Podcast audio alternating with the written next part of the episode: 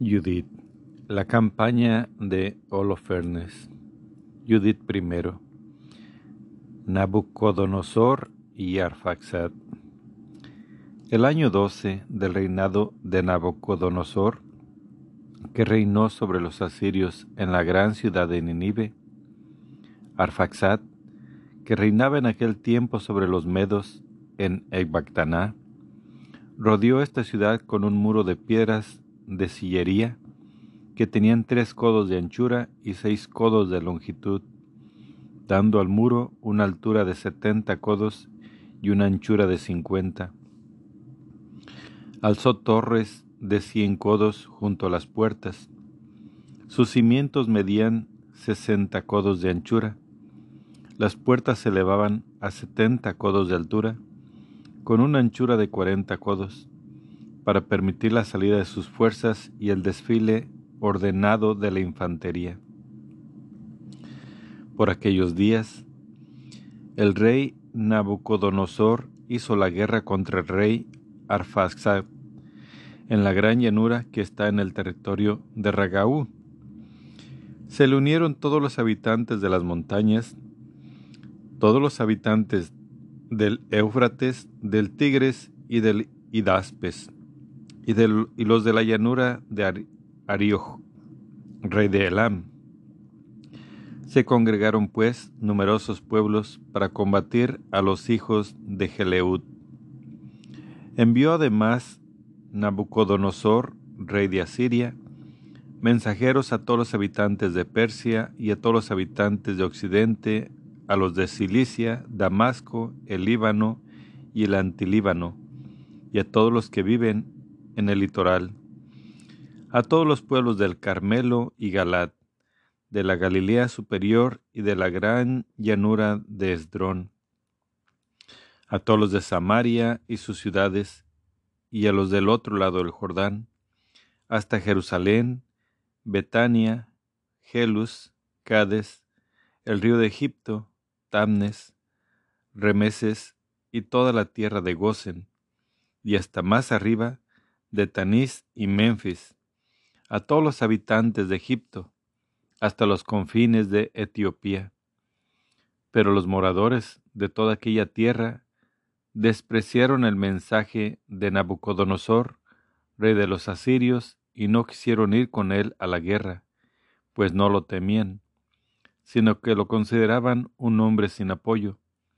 Así que despidieron a los mensajeros de vacío y afrentados Nabucodonosor experimentó una gran cólera contra toda aquella tierra y juró por su trono y por su reino que tomaría venganza y pasaría a cuchillo todo el territorio de Cilicia, Damasco y Siria, y a todos los habitantes de Moab, a los amonitas, a toda Judea, y a todos los de Egipto, hasta los confines de los dos mares. Judith Primero, versículo 13. Campaña contra Arfaxad. El año 17 libró batalla con su ejército contra el rey Arfaxad. Lo derrotó en el combate y puso en fuga a todas las fuerzas de Arfaxad, a su caballería y a todos sus carros. Se apoderó de sus ciudades, llegó hasta Ebactaná, ocupó sus torres, devastó sus calles y convirtió en afrenta su hermosura. Alcanzó Arfaxad en las montañas de Ragaú, de Ragaú lo atravesó con sus lanzas y lo destruyó para siempre. Luego regresó con sus soldados y con una inmensa multitud de gente armada que se les había agregado, y se quedó allí con su ejército, viviendo en la Molicie durante ciento veinte días. Judith II Campaña Occidental.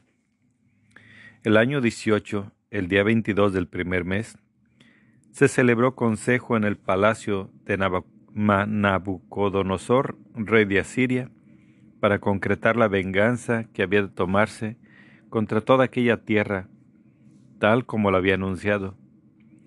Convocó a todos sus ministros y a todos sus magnates y expuso ante ellos su secreto designio decidiendo personalmente la total desgracia de aquella tierra y ellos sentenciaron que debía ser destruida toda persona que no hubiere secundado su invitación.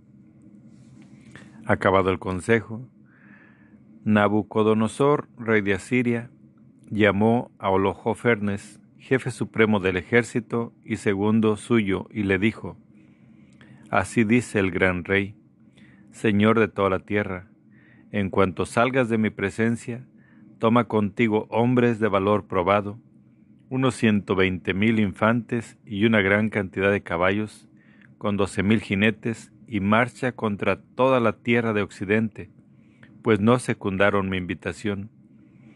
Ordénales que pongan a tu disposición tierra y agua, porque partiré airado contra ellos, y cubrí toda la superficie de la tierra con los pies de mis soldados, a los que entregaré el país como botín.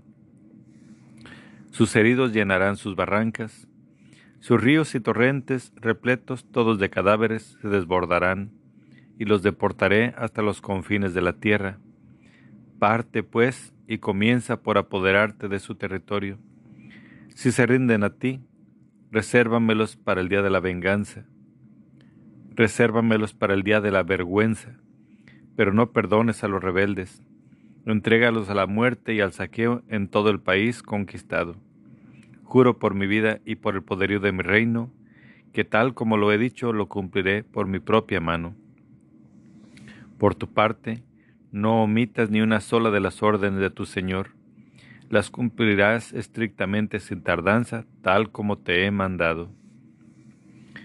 Holofernes, una vez que salió de la presencia del Señor, convocó a todos los príncipes, jefes y capitanes del ejército asirio, y eligió a los hombres más selectos para la guerra, como lo había ordenado su Señor, unos ciento veinte mil hombres, más doce mil arqueros a caballo, a caballo, y los puso en orden de combate, como se ordena una multitud para la batalla. Tomó una gran cantidad de camellos, burros y mulas para el bajaje e incontable número de ovejas, bueyes y cabras para el habituallamiento provisiones abundantes para cada hombre y muchísimo oro y plata de la casa real. Holofernes, Holofernes se puso después en camino con todo su ejército, precediendo al rey Nabucodonosor, y cubrió todo el territorio de Occidente con sus carros, sus caballos y sus mejores infantes. Se les agregó una multitud tan numerosa como la langosta y como la arena de la tierra, que lo seguía en tan gran número que no se podía calcular. Judith 2, versículo 21. Etapas del ejército de Holofernes. Se alejaron de Ninive tres jornadas de camino hasta la llanura de Bectilés y acamparon junto a Bectilés, cerca del monte que está a la izquierda de la Cilicia superior, junto con todo su ejército, infantes, jinetes y carros, partió de allí hacia la montaña. Desbarató a Put y Lud, devastó a todos los hijos de Rasís y a los hijos de Ismael que habitan al borde del desierto, al sur de Geleón. Atravesó el Éufrates, recorrió Mesopotamia, arrasó todas las ciudades altas que dominan el torrente Abrona y llegó hasta el mar. Se apoderó del territorio de Cilicia y derrotando a cuantos se le oponían, alcanzó la frontera de Gafet por el sur, frente a Arabia. Cercó a todos los madianitas, incendió sus tiendas y saqueó sus aduares. Descendió hasta la llanura de Damasco. Al tiempo de la siega del trigo, incendió todos sus cultivos, exterminó sus rebaños de ovejas y bueyes, saqueó sus ciudades, devastó sus campos y pasó a cuchillo a todos sus jóvenes su presencia llenó de temor y espanto a todos los habitantes del litoral, los de Sidón y Tiro, los habitantes de Sur y Oquina, los de Yamía, Asdod y Ascalón temblaron ante él. Judith 3. Entonces le enviaron mensajeros para decirle en son de paz, nosotros, siervos del, del gran rey Nabucodonosor, nos postraríamos ante ti. Trátanos como mejor te parezca. Nuestras granjas y todo nuestro territorio nuestros campos de trigo, los rebaños de ovejas y bueyes, todas las majadas de nuestros campamentos están a tu disposición. Haz con ellos lo que quieras. También nuestras ciudades y los que las habitan son siervos tuyos. Ven, dirígete a ellas y haz lo que te parezca bien. Los enviados se presentaron ante Holofernes y le comunicaron estas palabras. Entonces él bajó con todo su ejército al litoral, puso guarniciones en las ciudades altas y les tomó los mejores hombres en calidad de tropas auxiliares. Los habitantes de las ciudades y todos los de los contornos salieron a recibirlo con coronas y danzando el son de tambores. Holofernes saqueó sus santuarios y taló sus bosques sagrados, pues había recibido la orden de destruir todas las divinidades del país, para que todas las gentes adoraran, únicamente a Nabucodonosor y todas las lenguas y todas las tribus lo proclamaran Dios. Llegó después frente a Esdrelón, junto a Dotán, que está ante la gran sierra montañosa de Judea. Acampó entre Geba y Citópolis y se detuvo allí un mes haciendo acopio de provisiones para su ejército. Judith 4. Alerta en Judea. Los israelitas que habitaban en Judea oyeron todo cuanto Holofernes, jefe supremo del ejército de Nabucodonosor, rey de Asiria, había hecho con todas las naciones, cómo había saqueado sus templos y los había destruido, y tuvieron gran miedo ante él, temblando por la suerte de Jerusalén y por el templo del Señor su Dios, pues hacía poco que habían vuelto del destierro, y apenas se acababa de reunirse el pueblo de Judea, y de ser consagrados al mobiliario, el altar y el templo profanados. Pusieron pues sobre aviso a toda la región de Samaria, Aconá, Beljorón, Belmaraín, Jericó y también Jobá, Esora y el valle de Salén, y ocuparon con tiempo todas las alturas de las montañas más elevadas, fortificaron los poblados que había en ellas e hicieron provisiones con vistas a la guerra, pues acababan de cosechar las mies de los campos. El sumo sacerdote Joaquín, que estaba entonces en Jerusalén, escribió a los habitantes de Betulia y Betomestaín, que está frente a Esdrelón, a la entrada de la llanura cercana a Dotán, ordenándoles que tomaran posiciones en las subidas de las montañas que dan acceso a Judea, pues era fácil detener allí a los atacantes por la angostura del paso que solo permite avanzar dos hombres de frente. Los israelitas cumplieron la orden del sumo sacerdote Joaquín y del consejo de ancianos de todo el pueblo de Israel que se encontraban en Jerusalén. Judith 4, versículo 9. Las grandes rogativas. Todos los hombres de Israel clamaron a Dios con gran fervor y con gran fervor se humillaron. Se ciñeron de saco junto con sus mujeres, sus hijos y sus ganados, los forasteros residentes, los jornaleros y los esclavos. Todos los hombres, mujeres y niños de Israel que habitaban en Jerusalén se postraron ante el templo cubrieron de ceniza sus cabezas y extendieron las manos ante el Señor.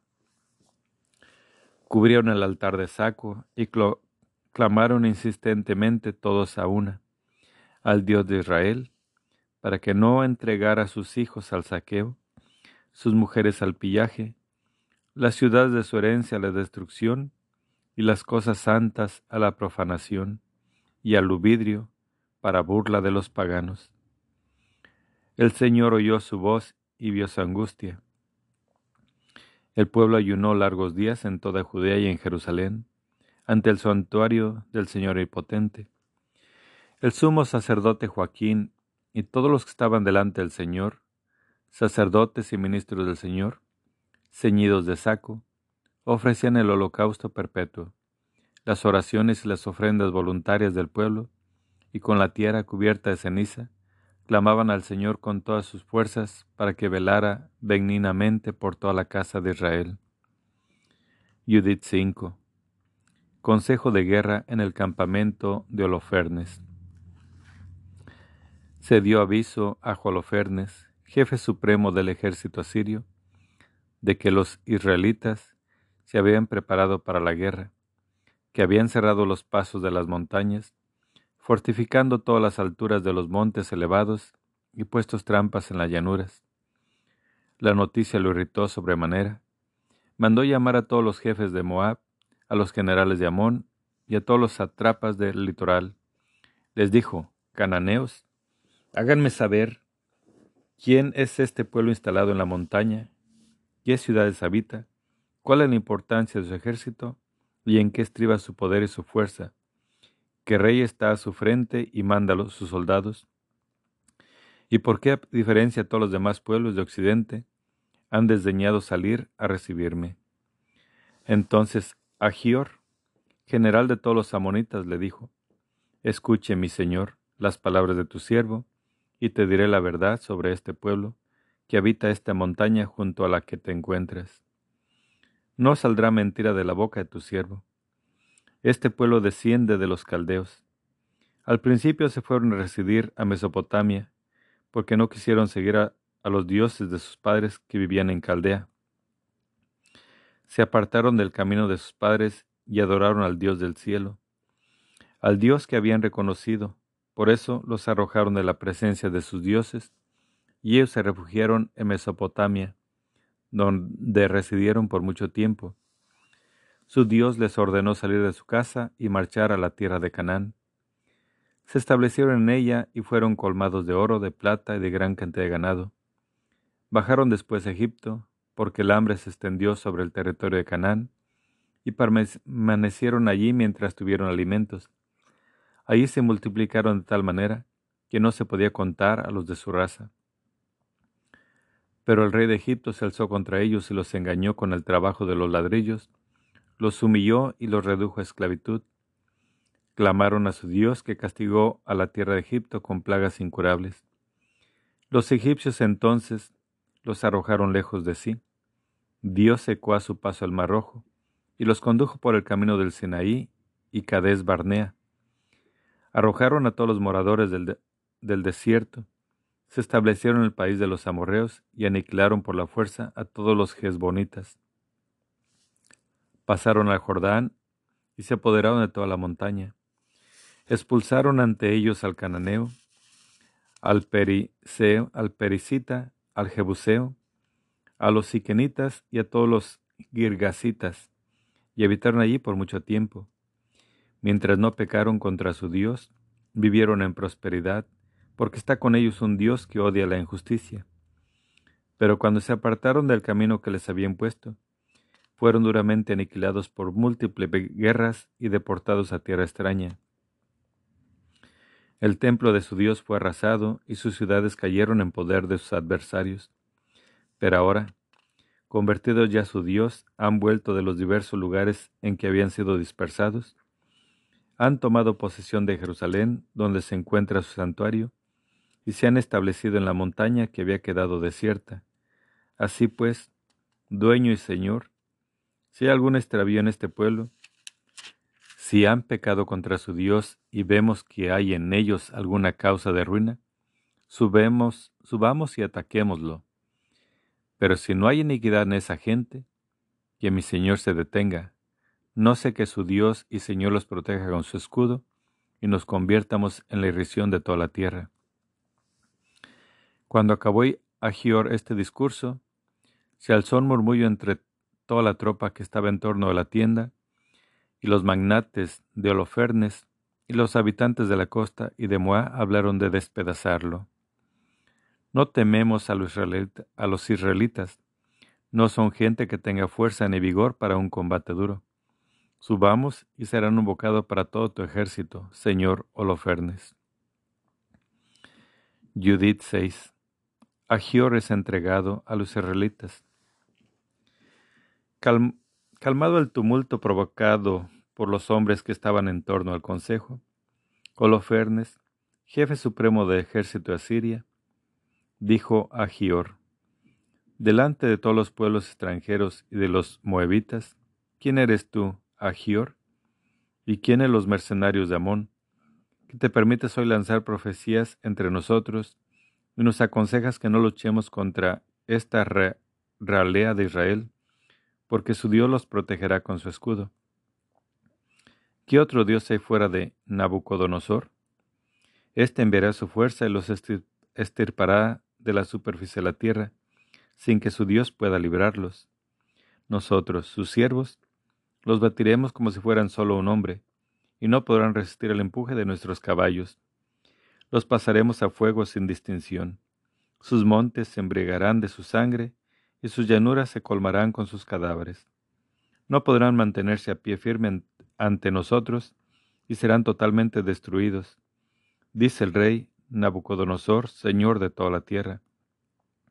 Porque lo ha dicho, y no quedarán sin cumplimiento sus palabras. En cuanto a ti, Agior, mercenario monita, ¿Ya has pronunciado este discurso el día de tu perdición? A partir de ahora no verás ya mi rostro hasta el día en que tome venganza de esa ralea venida de Egipto. Entonces, el hierro de mis soldados y la lanza de mis servidores te atravesará los costados y caerás junto a sus heridos. Cuando yo me vuelva contra ellos, mis servidores te van a llevar a la montaña y te van a dejar en una de las ciudades que están en las subidas morirás cuando seas aniquilado junto con ellos. Y no muestres un rostro tan abatido, pues seguro que esperas en tu corazón que no sean conquistados. Así lo digo y no dejará de cumplirse ni una sola de mis palabras. Holofernes ordenó a los servidores que estaban al servicio de su tienda que tomaran a Gior, lo llevaran a Betulia y lo entregaran en manos de los israelitas. Los servidores lo agarraron y lo condujeron fuera del campamento a la llanura, y de la llanura abierta pasaron a la región montañosa, alcanzando las fuentes que había al pie de Betulia.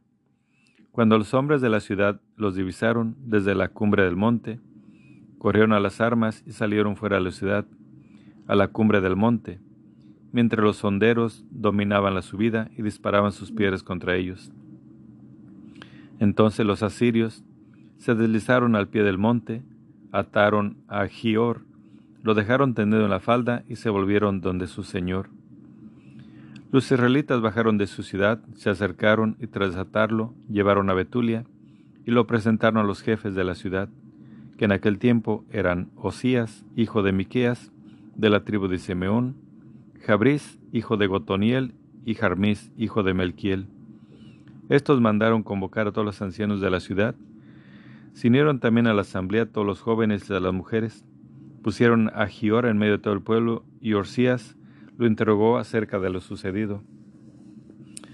Agior respondió narrándole las deliberaciones habidas en el consejo de Holofernes, todas las cosas que él mismo había dicho ante todos los jefes de los asirios y las bravatas que Holofernes había proferido contra la casa de Israel. Entonces el pueblo se postró, adoró a Dios y clamó. Señor, Dios del cielo, mira su soberbia, compadécete de la humillación de nuestra raza, y mira con piedad el rostro de los que te están consagrados. Después dieron ánimos a Agior y lo felicitaron calurosamente, y a la salida de la asamblea, Oseas lo condujo a su propia casa y ofreció un banquete a los ancianos y estuvieron invocando la ayuda del Dios de Israel durante toda la noche. Judith 7 el asedio de Betulia. Campaña contra Israel.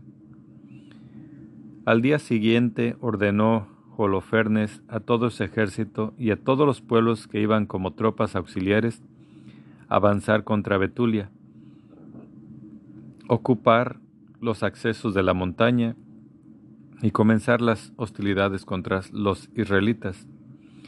El mismo día levantaron el campamento todos los hombres de su ejército el número de sus guerreros era de ciento veinte mil infantes y doce mil jinetes, sin contar los encargados del bagaje y la gran cantidad de hombres que iban a pie con ellos.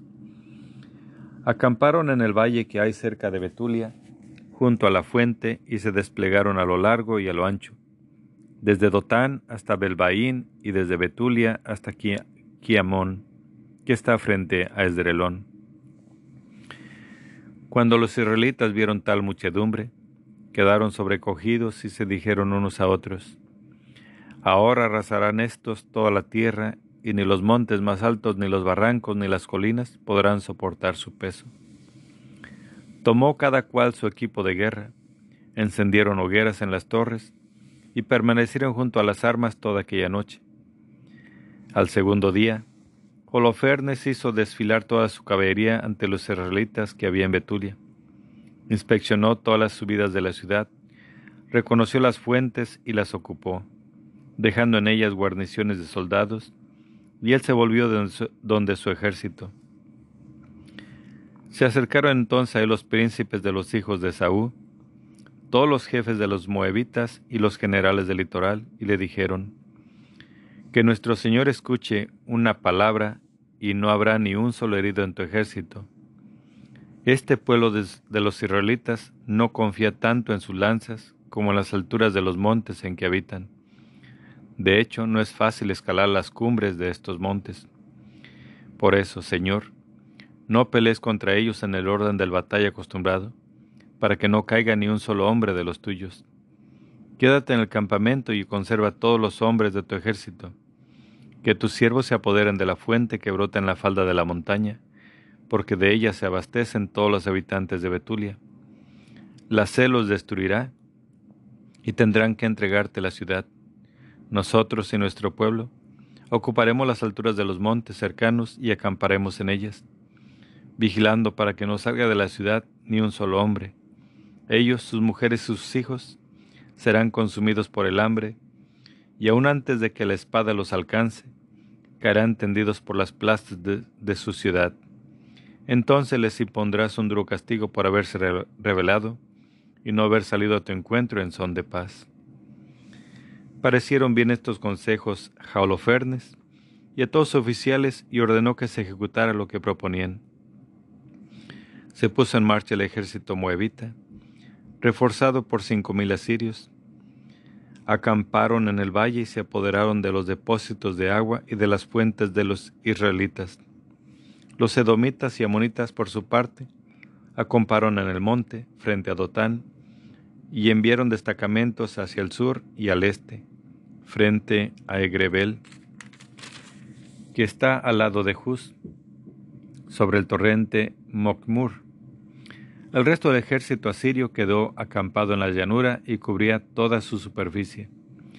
Sus tiendas y bagajes formaban un campamento inmenso, porque eran una enorme muchedumbre.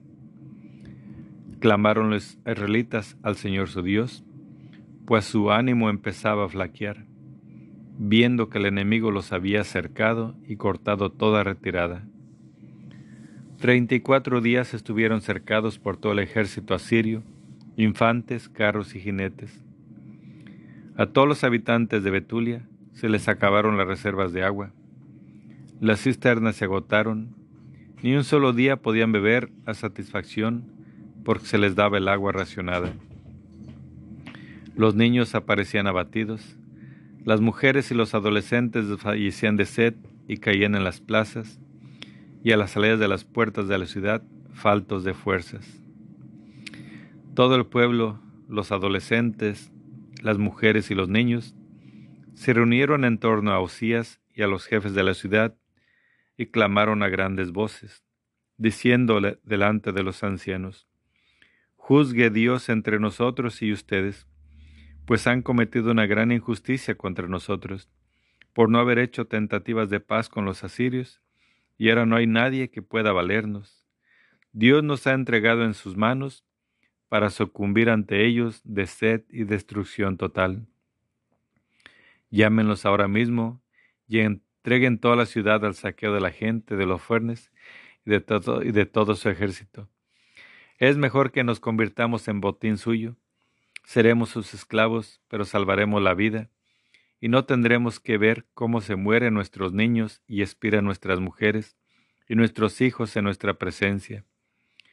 Los conjuramos a ustedes por el cielo y por la tierra y por nuestro Dios, Señor de nuestros padres, que nos ha castigado por nuestros pecados y por los pecados de nuestros padres, para que cumplan ahora mismo nuestros deseos y toda la asamblea a una prorrumpió en gran llanto y, clamaron a grandes voces al Señor Dios. Osías les dijo, Tengan confianza, hermanos. Resistamos aún cinco días, y en este tiempo el Señor nuestro Dios se mostrará compasivo con nosotros, porque no nos ha de abandonar por siempre. Pero si pasan estos días sin recibir ayuda, cumpliré sus deseos. Y despido a la gente, que ocupó cada cual su puesto. Los hombres fueron a las murallas y torres de la ciudad, y a las mujeres y a los niños los enviaron a casa. Había en la ciudad un gran abatimiento. Judith 8. Presentación de Judith. Se enteró entonces de ello Judith, hija de Merari, hijo de Ox, hijo de José, hijo de Osiel, hijo de Elías, hijo de Ananías, hijo de Gedeón, hijo de Rafaín, hijo de Agitob, hijo de Elías, hijo de Gilquías, hijo de Eliab, hijo de Natanael, hijo de Salamiel, hijo de Sarasadai, hijo de Israel, su marido Manasés, de la misma tribu y familia de ella. Había muerto durante la recolección de la cebada, mientras estaba en el campo vigilando a los que ataban las gavillas. Le dio una insolación a la cabeza cayó en cama y vino a morir en su ciudad de Betulia. Fue sepultado junto a sus padres en el campo que hay entre Dotán y Balamón. Judith llevaba ya tres años y cuatro meses viuda, recogida en su casa. Se había hecho construir un aposento sobre el terrado de la, de la casa. Se había ceñido de saco y vestía ropas de viuda. Ayunaba desde que había enviudado a excepción de los sábados y las vigilias de los sábados. Los novilunios y sus vigilias, las solemnidades y los días de regocijo de la casa de Israel. Era muy bella y muy bien parecida. Su marido Manases le había dejado oro y plata, siervos y siervas, ganados y campo, de los que ella era dueña, y no había nadie que pudiera decir de ella una palabra maliciosa porque era muy temerosa de Dios. Judith 8, versículo 9. Judith y los ancianos. Oyó pues Judith las amargas palabras que el pueblo había hecho contra él, jefe de la ciudad, pues habían perdido el ánimo ante la escasez de agua. Supo también todo cuanto Osías les había respondido, y cómo les había jurado que entregaría la ciudad a los asirios al cabo de cinco días. Entonces mandó llamar a Jabris y a Jarmis, ancianos de la ciudad, por medio de la sierva que tenía al frente de su hacienda. Vinieron y ella les dijo, Escúchenme, jefes de los vecinos de Betulia. ¿No están bien las palabras que han pronunciado hoy ante el pueblo? ¿Cuándo han interpuesto entre Dios y ustedes un juramento, asegurando que entregarían la ciudad a nuestros enemigos si en el plazo convenido no les enviaba socorro el Señor? ¿Quiénes son ustedes para permitirse hoy poner a Dios a prueba y suplantar a Dios entre los hombres? Así tientan al Señor Omnipotente, ustedes que nunca llegarán a comprender nada, nunca llegarán a sondear el fondo del corazón humano, ni podrán apoderarse de los pensamientos de su inteligencia. Pues, ¿cómo van a escrutar a Dios que hizo todas las cosas, conocer su inteligencia y comprender sus pensamientos? No, hermanos, no provoquen la cólera del Señor Dios nuestro. Si no quiere socorrernos en el plazo de cinco días, tiene poder para protegernos en cualquier otro momento, como lo tiene para aniquilarnos en presencia de nuestros enemigos. Pero ustedes no exijan garantías a los designios del Señor nuestro Dios, porque Dios no se somete a las amenazas como un hombre, ni se le marca como a cualquier mortal una línea de conducta. Pidámosle más bien que nos socorra, mientras esperamos confiadamente que nos salve, y Él escuchará nuestra súplica, si le place hacerlo. Verdad es que no hay en nuestro tiempo, ni en nuestros días, tribu, familia, pueblo o ciudad de las nuestras que se postre ante dioses hechos por mano de hombre, como sucedió en otros tiempos, en castigo de lo cual fueron nuestros padres entregados a la espada y al saqueo y sucumbieron desastradamente ante sus enemigos. Pero nosotros no conocemos otro Dios que Él, y en esto estriba nuestra esperanza, de que no nos mirará con desdén ni a nosotros ni a ninguno de nuestra raza. Porque si de hecho se apoderan de nosotros, caerá toda Judea, nuestro santuario será saqueado, y nosotros tendremos que responder de esta profanación con nuestra propia sangre. La muerte de nuestros hermanos, la deportación de esta tierra y la devastación de nuestra heredad caerá sobre nuestras cabezas. En medio de las naciones en que estemos como esclavos, y seremos para nuestros amos escarnio y burla. Ya que nuestra esclavitud no concluirá en benevolencia, sino que el Señor nuestro Dios la convertirá en deshonra. Ahora pues, hermanos, mostremos a nuestros hermanos que su vida depende de nosotros y que sobre nosotros se apoyan las cosas sagradas, el templo y el altar. Por todo esto, debemos dar gracias al Señor nuestro Dios, que ha querido probarnos como nuestros padres. Recuerdan lo que hizo con Abraham, las pruebas por las que hizo pasar a Isaac, lo que aconteció a Jacob en Mesopotamia de Siria, cuando pastoreaba los rebaños de Labán, el hermano de su madre, cómo los puso a ellos en el crisol para, sus, para sondear sus corazones. Así el Señor nos hiera a nosotros, los que nos acercamos a Él, no para castigarnos, sino para amonestarnos. Osía respondió, En todo cuanto has dicho, Has hablado con recto juicio y nadie podrá oponerse a tus razones. Ya que no has empezado hoy a dar ya que nos has empezado hoy a dar muestras de tu sabiduría, sino que de antiguo conoce todo el pueblo tu inteligencia y la bondad de los pensamientos que brotan de tu mente. Pero el pueblo padecía gran sed y nos obligaron a pronunciar aquellas palabras y a comprometernos con un juramento que no podemos violar. Ahora pues, Tú que eres una mujer piadosa, pide por nosotros al Señor que envíe lluvia para llenar nuestras cisternas y así no nos veamos acabados. Respondió Judith, escúchenme. Voy a hacer algo que se transmitirá de generación en generación entre los hijos de nuestra raza. Estén esta noche a la puerta de la ciudad. Yo saldré con mi sierva y antes del plazo que se han fijado para entregar la ciudad a nuestros enemigos, vendrá el Señor en defensa de Israel a través de mi acción. No intenten averiguar lo que quiero hacer, pues no, le, no lo diré hasta, que no, hasta no haberlo cumplido. Osías y los jefes le dijeron, vete en paz, y que el Señor Dios te preceda para tomar venganza de nuestros enemigos. Y dejando el aposento, regresaron a sus puestos. Judith 9. Oración de Judith.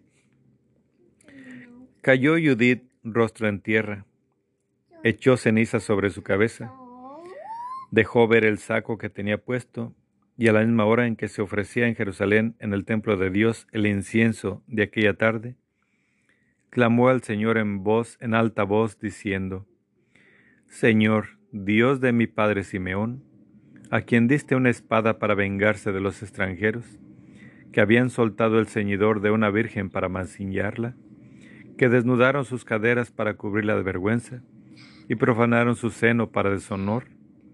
Tú dijiste, eso no se hace. Y ellos, sin embargo, lo hicieron. Por eso entregaste sus jefes a la muerte y su lecho, rojo de vergüenza por su engaño. Lo dejaste con engaño ensangrentado, castigaste a los esclavos junto con los príncipes a los príncipes con los siervos, entregaste al saqueo a sus mujeres, sus hijas al destierro. Todos sus despojos en reparto para tus hijos amados, que se habían encendido de tu celo, y tuvieron horror a la mancha, hecha a su sangre, y te llamaron en su ayuda. Oh Dios, mi Dios, escucha a esta viuda, tú que hiciste las cosas pasadas, las de ahora y las venideras, ¿Ya has pensado el presente y el futuro? Y solo, y sucede lo que tú dispones. Y tus designios se presentan y te dicen, aquí estamos, pues todos tus caminos están ya preparados y tus juicios previstos de antemano. Mira, pues, a los asirios, que concentran numerosas tropas orgullosos de sus caballos y jinetes, engreídos por la fuerza de sus infantes, fiados en sus escudos y en sus lanzas, en sus arcos y en sus ondas, y no han reconocido que tú eres el Señor, quebrantador de guerras. Tu nombre es Señor. Quebranta su poder con tu fuerza, abate su poderío con tu cólera, pues planean profanar tu santuario, manchar la tienda en que reposa la gloria de tu nombre, y derribar con hierro el cuerno de tu altar. Mira su altivez, desata tu ira sobre sus cabezas, da mi mano de viuda, fuerza para lo que he proyectado. Hiera al esclavo con el jefe, y al jefe con su siervo, por la astucia de mis labios, abate su soberbia por mano de mujer. No está en el número de tu fuerza, ni tu poder en los valientes, sino que eres el Dios de los humildes el defensor de los pequeños, apoyo de los débiles, refugio de los desvalidos, salvador de los desesperados. Sí, sí, Dios de mi Padre y Dios de la herencia de Israel, Señor de los cielos y la tierra, Creador de las aguas, Rey de toda tu creación, escucha mi plegaria, dame una palabra seductora para herir y matar, a los que traman duras decisiones contra tu alianza, contra tu santo templo y contra el monte Sión, y la casa, propiedad de tus hijos, a reconocer a naciones y tribus que tú eres Yahvé, Dios de toda fuerza y poder, y que no hay protector fuera de ti para la estirpe de Israel. Judith 10 Judith y Holofernes. Judith se dirige al campamento de Holofernes. Acabada su plegaria al Dios de Israel, y dichas todas estas palabras, se levantó Judith del suelo, llamó a su sierva, y bajando a la casa donde pasaban los sábados y las solemnidades, se quitó el saco que vestía, se despojó de sus vestidos de viuda, se bañó toda, se ungió con perfumes exquisitos, se peinó, se puso una diadema en el cuello, se puso una diadema en el cabello, y se vistió la ropa que llevaba cuando era feliz, en vida de su marido Manasés. Se calzó las sandalias, se puso los collares, brazaletes y anillos, sus pendientes y todas sus joyas, y realzó su hermosura cuanto pudo, con ánimo de, seducir a todos los hombres que la vieran. Luego entregó a su sierva un odre de vino y un cántaro de aceite. Llenó una alforja con harina de cebada, tortas de higos y panes puros. Empaquetó las provisiones y se lo entregó todo igualmente a su sierva. A continuación, se dirigieron a la puerta de la ciudad de Betulia, donde se encontraron con Osías y con Jabrís y Jarmis, ancianos de la ciudad. Cuando vieron a Judith con el rostro transformado y mudada de vestidos, se quedaron maravillados de su extremada hermosura y le dijeron, Que el Dios de nuestros padres te haga alcanzar favor y dé cumplimiento a tus designios para gloria de los hijos de Israel y exaltación de Jerusalén. Ella adoró a Dios y les dijo, manden que me abran la puerta de la ciudad para que vaya a poner por obra los deseos de que me han hablado. Ellos mandaron a los jóvenes que le abrieran, tal como lo pedía. Así lo hicieron, y salió Judith con su sierva. Los hombres de la ciudad la siguieron con la mirada mientras descendía por la ladera, hasta que llegó al valle y ahí la perdieron de vista. Avanzaron a ellas a través del valle, hasta que le salió al encuentro una avanzada de los asirios, que la detuvieron y preguntaron, ¿Quién eres? ¿De dónde vienes? ¿A dónde vas? ella respondió, Hija de hebreos soy y huyo de ellos, porque están a punto de ser devorados por ustedes. Vengo a presentarme ante Holofernes, jefe de su ejército, para hablarle con sinceridad y mostrarle un camino por el que pueda pasar para adueñarse de toda la montaña, sin que perezca ninguno de sus hombres y sin que se pierda una sola vida. Oyéndola hablar aquellos hombres y viendo la admirable hermosura de su rostro, le dijeron, Has salvado tu vida con tu decisión de bajar a presentarte ante nuestro Señor. Dirígete a su tienda que algunos de los nuestros te acompañen hasta ponerte en sus manos. Cuando estés en su presencia, no tengas miedo. Anúnciale tus propósitos y él se portará bien contigo. Y eligieron entre ellos cien hombres que le dieran escolta a ella y a su sierva, y las llevaran hasta la tienda de Holofernes. Habiéndose corrido por todas las tiendas la noticia de su llegada, concurrió la gente al campamento que hicieron corro en torno a ella, mientras esperaba fuera la tienda, que la anunciaban a Holofernes. Se quedaban admirados de su belleza, y por ella admiraban a los israelitas, diciéndose unos a otros, ¿quién puede menospreciar a un pueblo que tiene mujeres como esta? Sería un error dejar con vida a uno solo de ellos, porque los que quedaran serían capaces de engañar a todo el mundo. Salieron pueblos de la escolta, personal de Holofernes, y todos servidores, y la introdujeron la tienda. Estaba Holofernes descansando en su lecho, bajo colgaduras de oro y púrpura recamadas de esmeraldas y piedras preciosas. Se le anunciaron y él salió hasta la entrada de la tienda, procedido de lámparas de plata. Cuando llegó, cuando Judith llegó ante Holofernes y sus ministros, todos se maravillaron de la hermosura de su rostro. Cayó ella rostro en tierra y se postró ante él, pero los siervos la levantaron. Judith 11. Primera entrevista de Judith y. Holofernes le dijo, Ten confianza, mujer, no tengas miedo, porque yo ningún mal hago a quien se decida servir a Nabucodonosor, rey de toda la tierra. Tampoco contra tu pueblo la montaña habría alzado yo mi lanza, si ellos no me hubieran despreciado. Pero ellos mismos se lo han buscado. Dime ahora, ¿por qué razón huyes de ellos y te pasas a nosotros? Desde luego, al venir aquí te has salvado. Ten confianza, vivirás esta noche y las restantes. Nadie te hará ningún mal. Serás bien tratada, como se hace con los siervos de mi señor, el rey Nabucodonosor. Respondió Judith, acoge las palabras de tu sierva, y que tu sierva pueda hablar en tu presencia. Ninguna falsedad diré esta noche, mi señor. Si te dignas seguir los consejos de tu sierva, Dios actuará contigo hasta el fin, y mi Señor no fracasará en sus proyectos. Viva Nabucodonosor, rey de toda la tierra, y viva su poder, que te ha enviado para poner en el recto camino a todo viviente, porque gracias a ti no le sirven tan solo los hombres, sino que por medio de tu fuerza hasta las fieras salvajes, los ganados y las aves del cielo, viven para Nabucodonosor y para toda su casa. Hemos sabido hablar de tu sabiduría y de la prudencia de tu espíritu, y se dice por toda la tierra que tú eres el mejor en todo el reino, de profundos conocimientos y admirable como estratega.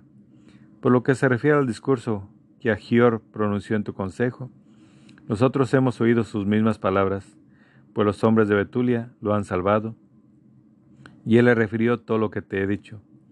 Acerca de esto, dueño y señor, no desestimes sus palabras, tenlas bien presentes, porque responden a la verdad, pues nuestra raza no recibe castigo, ni la espada tiene poder sobre ellos, si no han pecado contra su Dios. Pero precisamente, para que mi Señor no se vea rechazado y con las manos vacías, la muerte va a descender sobre sus cabezas. Han caído en un pecado con el que provocan la cólera de su Dios, cada vez que cometen tal desorden. En vista de que se les acaban los víveres y escasea el agua, han deliberado echar mano de sus ganados y están ya decididos a consumir todo aquello que su Dios, por sus leyes, les ha prohibido comer. Han decidido igualmente consumir las primicias del trigo y el diezmo del vino y del aceite que habían sido reservados, porque están consagrados a los sacerdotes responsables del servicio de nuestro Dios en Jerusalén y que ningún laico puede ni tan siquiera tocar con la mano. Han enviado mensajeros a Jerusalén, cuyos habitantes hacen estas mismas cosas, para recabar del Consejo de Ancianos los permisos, y en cuanto les sea concedido y lo realicen, en ese mismo momento te serán entregados para su destrucción.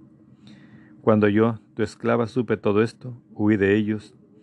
Mi Dios me ha enviado para que yo haga contigo cosas de las que se plasmará de las que se pasmará toda la tierra y todos cuantos las oigan, porque tu esclava es piadosa y sirve noche y día al Dios del cielo. Ahora, mi señor, quisiera quedarme a tu lado. Tu sierva saldría por las noches hacia el barranco para suplicar a mi Dios, y él me dirá cuánto has, cuándo han cometido su pecado. Yo vendré a, a comunicártelo, y entonces tú saldrás con todo tu ejército, y ninguno de ellos podrá resistirte. Yo te guiaré por medio de Judea hasta llegar a Jerusalén, y haré que te asientes en medio de ella. Tú la saquearás como a rebaños sin pastor, y ni un perro ladrará contra ti. He tenido el presentimiento de todo esto. Me ha sido anunciado y he sido enviada para comunicártelo. Agradaron estas palabras a Olófernes y a todos sus servidores que estaban admirados de su sabiduría y dijeron, De un cabo al otro del mundo no hay mujer como esta, de tanta hermosura en el rostro y tanta sensatez en las palabras. Holofernes le dijo, Bien, ha hecho Dios en enviarte por delante de tu pueblo, para que esté en nuestras manos el poder y la ruina en manos de los que han despreciado a mi Señor. Por lo demás, eres tan bella de aspecto como prudente tus palabras si haces lo que has prometido, tu Dios será mi Dios. Vivirás en el palacio del rey Nabucodonosor y serás famosa en toda la tierra. Judith 12. Mandó luego que le introdujeran donde tenía su vajilla y ordenó que le sirviera de sus propios manjares y le dieran a beber de su propio vino. Pero Judith dijo, no, debo, no debo comer esto, para que no me sea ocasión de falta, que me den de las provisiones que traje conmigo Holofernes le dijo, Cuando se te acaben las cosas que tienes, ¿de dónde podremos traerte otras iguales?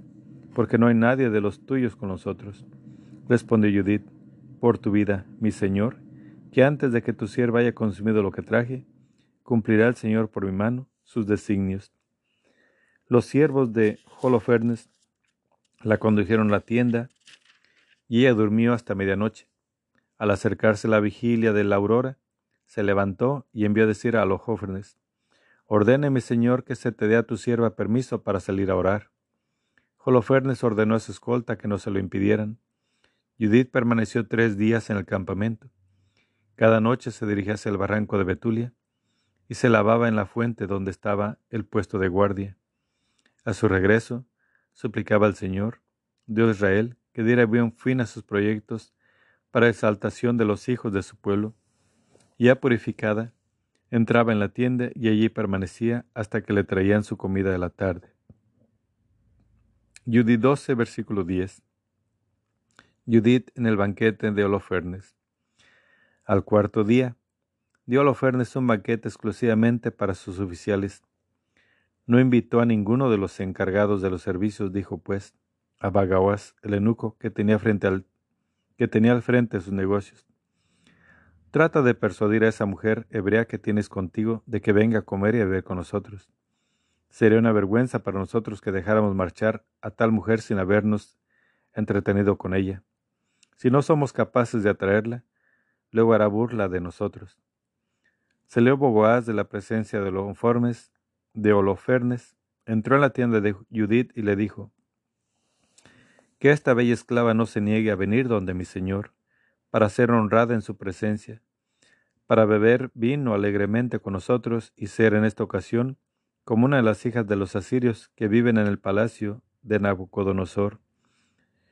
Judí le respondió, ¿quién soy yo para oponerme a mi señor? Haré prontamente todo cuanto le agrade y ella será para mí motivo de gozo mientras viva. Y ello será para mí motivo de gozo mientras viva. Después se levantó y se le engalanó con sus vestidos y todos sus ornatos femeninos. Se adelantó su sierra para extender en tierra frente a Holofernes los tapices que había recibido de Bagoaz para el uso cotidiano, con el fin de que pudiera tomar la comida reclinada sobre ellos. Entrando luego Judith, se reclinó. El corazón de Holofernes quedó arrebatado por ella. Su alma quedó turbada y experimentó un violento deseo de unirse a ella, pues desde el día que la vio andaba buscando ocasión de seducirla. Le dijo Holofernes, Bebe, pues, y comparte la alegría con nosotros. Yo respondió, Beberé, Señor, pues nunca, desde el día en que nací, nunca estimé en tanto mi vida como ahora. Y comió y bebió frente a él, sirviéndose de las provisiones que su sierva había preparado. Holofernes, que, sabía, que se hallaba bajo el influjo de su encanto, bebió vino tan copiosamente como jamás lo había hecho en toda su vida. Judith 13 Cuando se hizo tarde, sus oficiales se apresuraron a retirarse. Bagoa cerró la tienda por el exterior, después de haber apartado de la presencia del Señor a los que todavía quedaban. Y todos se fueron a dormir, aturdidos por el exceso de bebida. Solo quedaron la tienda Judith y Holofernes, desplomados sobre su lecho y resumando, y resumando vino. Judith había mandado a su sierva que se quedara fuera de su dormitorio y esperar a que saliera, como los demás días, porque en efecto, ella había dicho que saldría para hacer su oración, y en este mismo sentido había hablado a Boaz. Todos se habían retirado, nadie, ni grande ni pequeño, quedó en la alcoba. Judith, puesta de pie junto al lecho, dijo para sus adentros, Oh Señor, Dios de toda fuerza, atiende en esta hora a la empresa de mis manos para exaltación de Jerusalén. Ha llegado el momento de esforzarse por tu heredad y hacer que mis decisiones sean la ruina de los enemigos que se alzan contra nosotros. Avanzó después hasta la columna del lecho que estaba junto a la cabeza de Holofernes, tomó de allí su cimitarra, se acercó al lecho, agarró la cabeza de Holofernes por los cabellos y dijo, Dame fortaleza, Dios de Israel, en este momento, y con todas sus fuerzas descargó dos golpes sobre el cuello y le cortó la cabeza. Después hizo rodar el tronco fuera del lecho.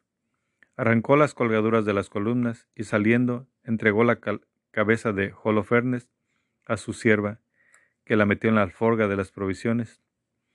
Luego salieron las dos juntas a hacer la oración, como de ordinario, atravesaron el campamento, contornearon el barranco, subieron por el monte Betulia y se presentaron ante las puertas de la ciudad. Judith 13, versículo 11. Judith lleva a Betulia a la cabeza de Holofernes. Judith gritó desde lejos a los centinelas de las puertas, abran, abran la puerta, el Señor nuestro Dios está con nosotros para hacer todavía hazañas en Israel y mostrar su poder contra nuestros enemigos, como lo ha hecho hoy mismo. Al oír su voz, los hombres de la ciudad bajaron rápidamente a la puerta y llamaron a los ancianos. Acudieron todos corriendo, desde el más grande al más chico, porque no tenía esperanza de que ella volviera. Abrieron, pues, la puerta, la recibieron y encendiendo una hoguera para que se pudiera ver, hicieron corro en torno a ellas. Yo les dijo, a voz en grito, alaben a Dios, alábenle, alaben a Dios que no ha apartado su misericordia de la casa de Israel, sino que esta noche ha destrozado a nuestros enemigos por mi mano. Y sacando de la alforja la cabeza, se la mostró diciéndoles, miren, la cabeza de Lofernes, jefe supremo del ejército asirio, y miren las colgaduras bajo las cuales se acostaba en sus borracheras. El Señor lo ha herido por mano de mujer. Vive el Señor, que me ha guardado en el camino que emprendí, que Holofernes fue seducido para perdición suya por mi rostro, pero no ha cometido conmigo ningún pecado que me manche o me deshonre. Todo el pueblo quedó lleno de estupor, y postrándose adoraron a Dios y dijeron a una, Bendito seas, Dios nuestro, que has aniquilado el día de hoy a los enemigos de tu pueblo. Osías dijo a Judith, Bendita seas, hijas de Dios, hija del Dios Altísimo, más que todas las mujeres de la tierra, y bendito sea Dios el Señor, Creador del cielo y de la tierra, que te ha guiado para cortar la cabeza del jefe de nuestros enemigos. Jamás tu confianza faltará en el corazón de los hombres, que recordarán la fuerza de Dios eternamente. Que Dios te conceda para exaltación perpetua, ser favorecida con todos los bienes, porque no vacilaste en exponer tu vida. A causa de la humillación de nuestra raza, detuviste nuestra ruina, nuestra ruina, procediendo rectamente ante nuestro Dios. Todo el pueblo respondió, Amén, amén. Palabra de Dios, te alabamos, Señor. Judith 14. La victoria. Los judíos asaltan el campamento asirio. Judith les dijo, Escúchenme, hermanos, tomen esta cabeza y cuélguela en el saliente de nuestras murallas. y apenas despunte el alba y salga el sol sobre la tierra, empuñarán cada una de sus armas y saldrán fuera de la ciudad todos los hombres capaces, que se pongan uno al frente, como si estuvieran, como si intentaran bajar la llanura contra la avanzada de los asirios, pero no bajen. Los asirios tomarán sus armas y marcharán a su campamento para despertar a los jefes del ejército asiria.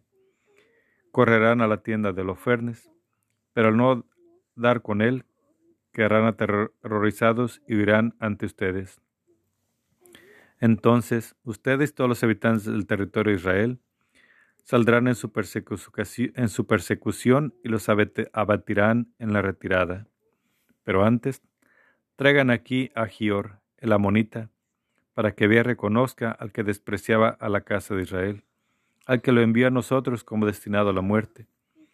Hicieron pues venir a Ogior desde la casa de Osías, al llegar y ver que uno de los hombres de la asamblea del pueblo tenía en su mano la cabeza de Lofernes, cayó al suelo desvanecido. Cuando lo reanimaron, se echó a los pies de Judith, se postró ante ella y dijo, Bendita seas en las tiendas de Judá y en todas las naciones, que cuando oigan tu nombre se sentirán turbadas. Y ahora, cuéntame lo que has hecho durante este tiempo.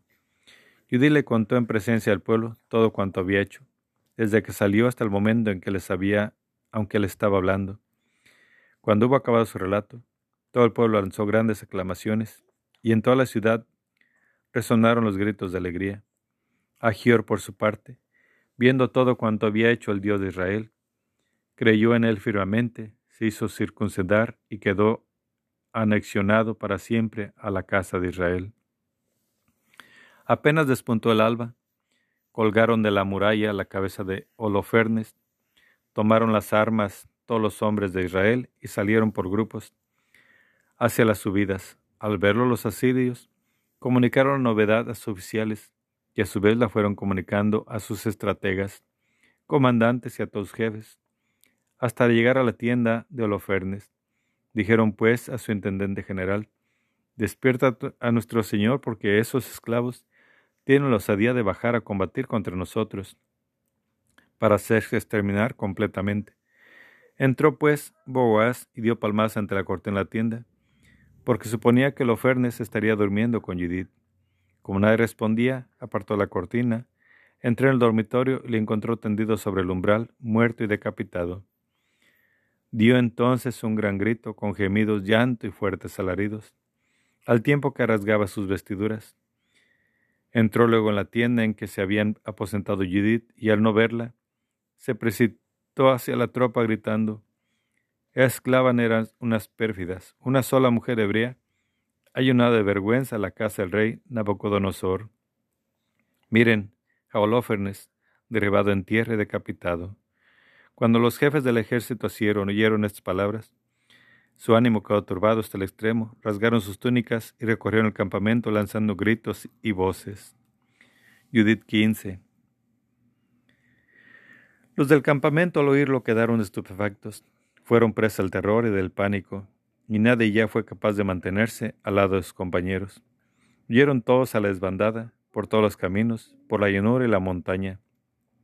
También los que estaban acampados en la altura, sitiando a Betulia se dieron a la fuga. Entonces todos los hombres de guerra de Israel cayeron sobre ellos. Osías mandó aviso a Betomestaín, a Bebé, Jobá y Colá y a los habitantes de la montaña de Israel, dando noticia de todo, de cuanto había pasado, para que todos se arrojaran sobre los enemigos y los exterminaran.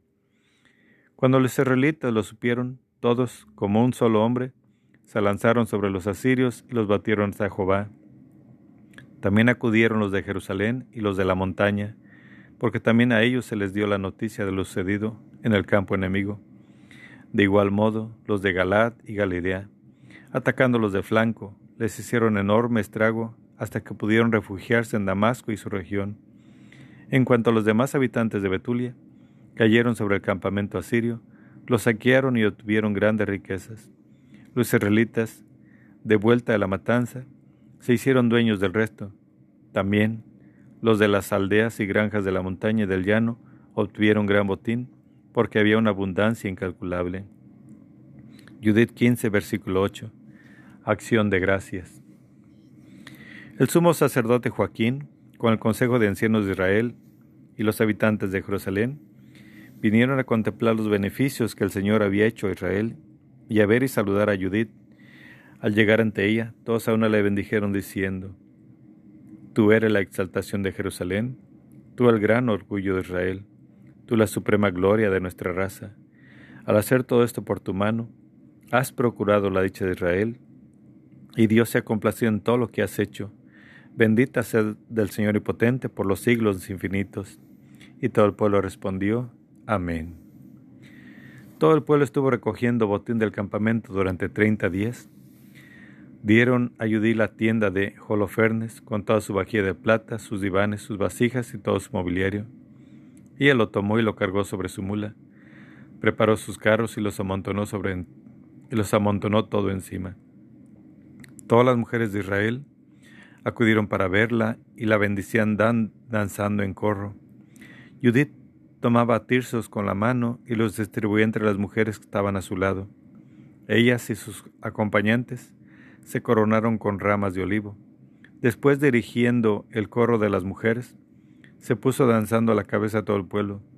La seguían los hombres de Israel, armados con sus armas, llevando coronas y cantando himnos.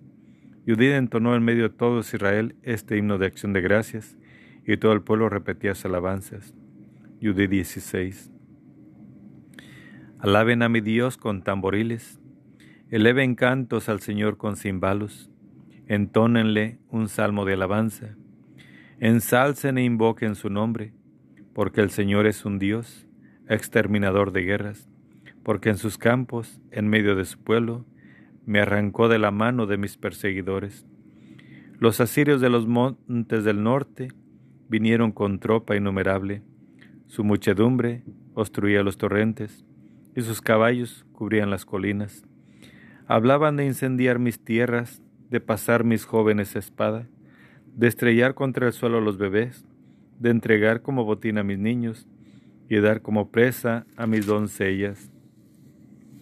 El Señor omnipotente, por mano de mujer, los anuló, que no fue derribado su caudillo por jóvenes guerreros, ni lo hirieron hijos de titanes, ni altivos gigantes lo vencieron. Lo subyugó Judith, hija de Meraní, hija de Merarí. Con solo la hermosura de su rostro, se despojó de sus vestidos de viuda, para exaltar a los afligidos de Israel. Ungió su rostro de perfumes, prendió con una cinta sus cabellos, ropa de lino vistió para seducirlo, la sandalia de ella le robó los ojos, su belleza cautivóle el alma, y la cimitarra atravesó su cuello. Se pasmaron los persas con su audacia, se turbaron los medos por su temeridad. Entonces clamaron mis humildes, y ellos temblaron de miedo, clamaron mis débiles, y ellos quedaron aterrados. Alzaron su voz estos, y ellos se dieron a la fuga. Hijos de jovenzuelas los asatearon, como a hijos de desertores los hirieron.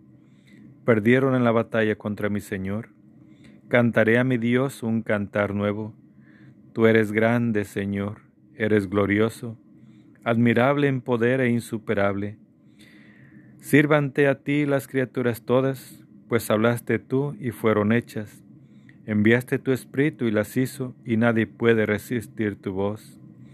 Pues los montes, desde sus cimientos, serán sacudidos con las aguas.